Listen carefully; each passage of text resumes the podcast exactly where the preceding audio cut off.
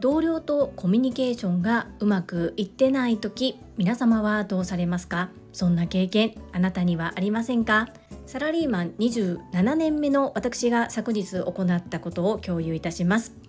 このチャンネルではサラリーマン兼業個人事業主であるパラレルワーカージュリが家事育児仕事を通じての気づき工夫体験談をお届けしていますさて皆様いかがお過ごしでしょうか？本日も本題に入る前に告知をさせてください。7月29日土曜日兵庫県西宮市勤労会館大ホールにて株式会社新規開拓代表取締役社長朝倉千恵子先生の講演会が開催されます。会場13時開演14時そして16時終了予定となっております。最前列の VIP シートこちらはすでに完売となっております。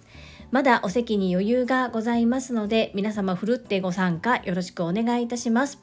詳細はコミュニティのところに申し込みサイト及び詳細がわかるランディングページの URL を掲載しております。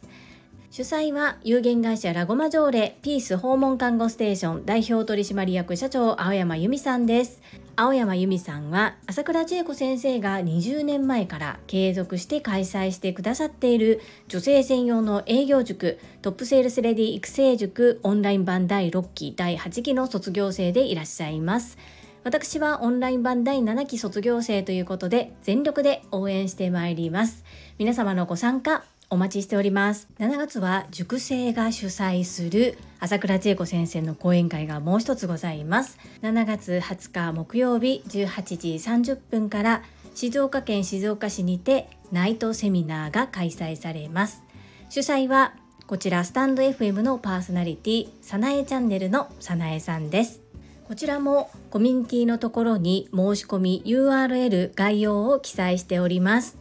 ぜひお近くの方足を運んでみてください。どうぞよろしくお願いいたします。そんなこんなで本日のテーマ同僚とコミュニケーションがうまくいっていない時あなたはどうしますか？です。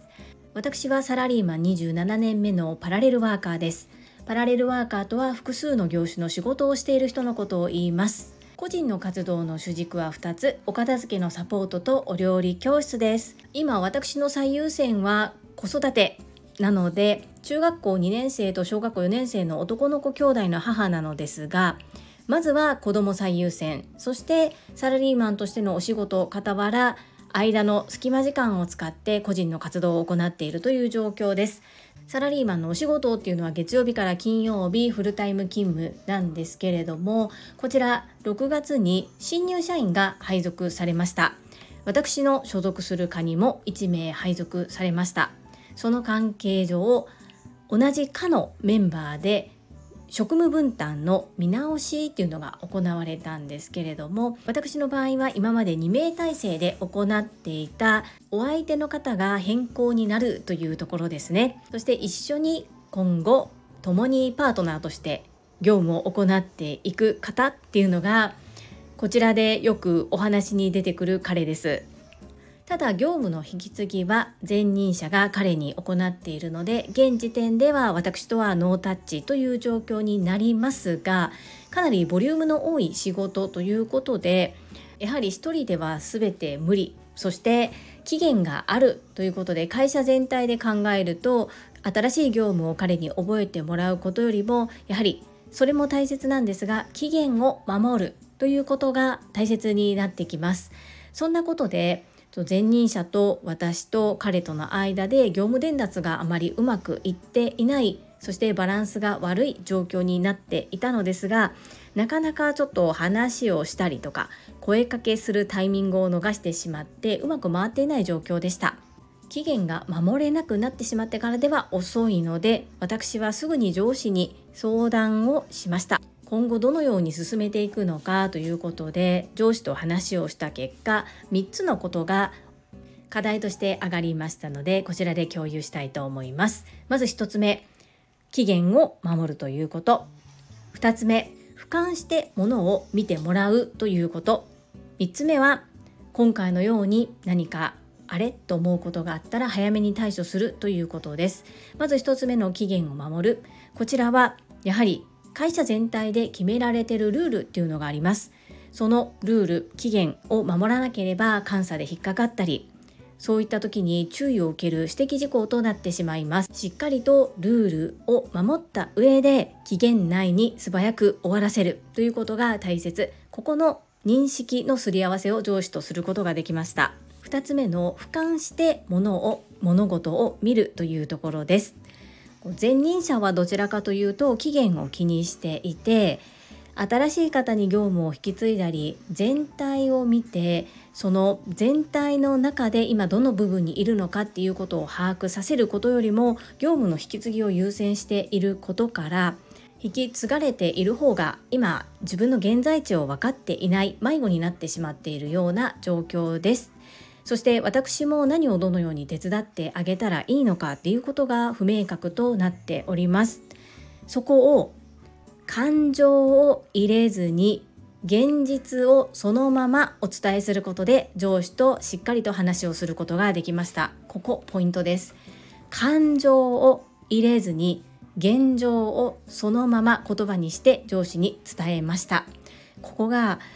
私今まであまりできなかったところなんですね。どうしても感情が先行してしまっていて自分の思いや気持ちを伝えがちだったと思います。ここを変えたことで割と上司がしっかりと話を聞いてくださるようになり本日打ち合わせをしていただけることとなりました。今後を見据えてしっかりと話し合いを行っていきます。3つ目最後は早めの対処です。手遅れにならないようにまめにほうれん草。報告連絡相談を行う。上司も忙しいです。そんな時にまめに報告連絡相談を入れることがもしかしたら邪魔になっているのではないか。若干躊躇してしまうこともあるのですが必ずクッション言葉をつけて上司にお伺いを立ててから話をするように変えてから上司の態度も変わったなっていうふうに感じております。〇〇さん、〇〇課長、今3分お時間よろしいでしょうか？いいよっておっしゃっていただきましたらありがとうございます。3点ありますという形で何をどれだけどのように伝えたいのかっていうあらすじ骨格を最初に示すことで女子もしっかりとおへそを向けて話を聞いてくれるようになったなということを実感しております。これも冒頭にお話しさせていただいた朝倉千恵子先生が20年前から継続して主催されているトップセールスレディ育成塾で学んだことをそのまま実践行動に移したら周りの態度がどんどん変わってきています。私はサラリーマン27年目ですがほんの数年前までは何か起こると周りの人のせい環境のせいにしてきていて自分が変わろう自分を変えようっていう考えは全くなかったように思います。今は自分が変われば周りも変わる。そんなことを実体験を通じて痛感しております。もし私の職場な誰に何を言っても変わらないしなそんな諦めモードに入っている方がいらっしゃれば是非ご自身の対応を変えてみることをお勧めしたいと思います。本日は職場で同僚とコミュニケーションがあまり取れていなくてことがうまく進んでいない時にどのようにすればいいのか参考になるお話をさせていただきました。この配信が良かったなと思ってくださった方はいいねを継続して聞いてみたいなと思ってくださった方はチャンネル登録をよろしくお願いいたします。そして皆様からいただけるメッセージが私の宝物です。とっても嬉しいです。コメントをいただけたり各種 SNS で拡散いただけると私とっても喜びます。どうぞよろしくお願いいたします。ここからはいただいたメッセージをご紹介いたします。